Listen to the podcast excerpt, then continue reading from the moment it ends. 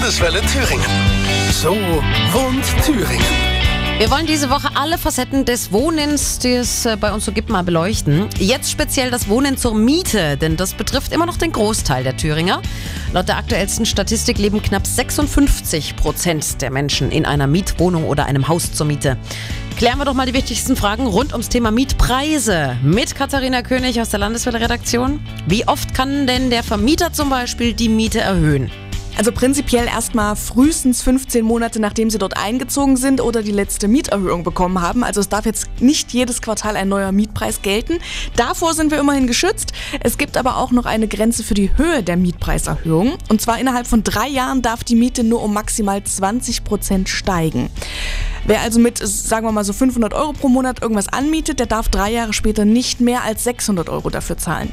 Aber das ist nicht die Mietpreisbremse, oder?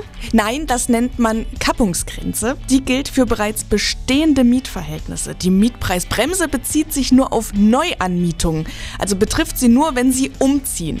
Und die besagt ja, dass die Miete für eine Wohnung höchstens 10% über der ortsüblichen Vergleichsmiete liegen darf, aber ja, es gibt natürlich ein großes Aber. Das gilt nur für Gebiete mit angespanntem Wohnungsmarkt. Also die Bundesländer, die legen selber fest, auf welche Gebiete das zutrifft.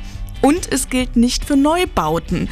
Also wenn ein Objekt erst gebaut oder gerade erst modernisiert wurde, dann kann der Mietpreis völlig frei festgelegt werden. Mhm, genau deshalb jammern so viele und schimpfen darauf, dass die Mietpreisbremse nichts bringt, weil es halt mehr Ausnahmen als Regeln gibt. Dankeschön, Katharina. So wohnt Thüringen bei Landeswelle Thüringen.